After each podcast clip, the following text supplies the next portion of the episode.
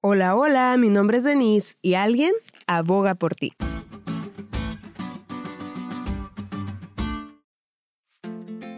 ¿Alguna vez te has librado de alguna situación difícil porque alguien ya abogó por ti? Desafortunadamente algunas de estas recomendaciones están rodeadas de corrupción y nepotismo, pero otras son un alivio y una bendición al alma, como la que vimos en la lección de hoy. La mayoría de la gente, aunque no lo crea, ha oído hablar de que Jesús murió para salvar a los humanos, pero muchos todavía no saben que Jesús sigue trabajando en favor nuestro. Según el santuario terrenal, que representa, como dice la palabra de Dios, el ministerio de Jesús en nuestro favor, en este momento de la historia, Cristo se encuentra en el lugar santísimo, es decir, la última fase de su ministerio mediador.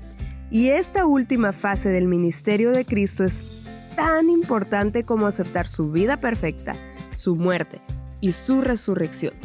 Jesús está abogando por nosotros ante Dios.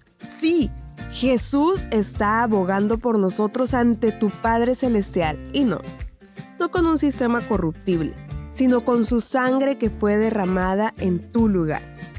Cristo no está en un santuario hecho de manos, figura del verdadero, sino en el mismo cielo, en el verdadero tabernáculo ante el trono de Jehová, intercediendo por todos aquellos que hemos profesado ser sus seguidores.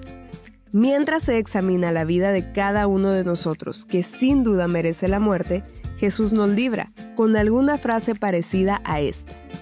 Él no, Padre, Él viene de mi parte.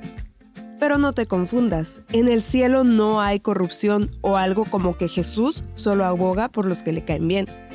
Él solo representa a los que quieren ser representados por Él, a los que se esconden en Él y a los que verdaderamente creen en Él. Gracias a Cristo tenemos en el cielo lo que nunca pudimos haber obtenido por nosotros mismos. El tiempo se agota. ¿Acepta su intervención?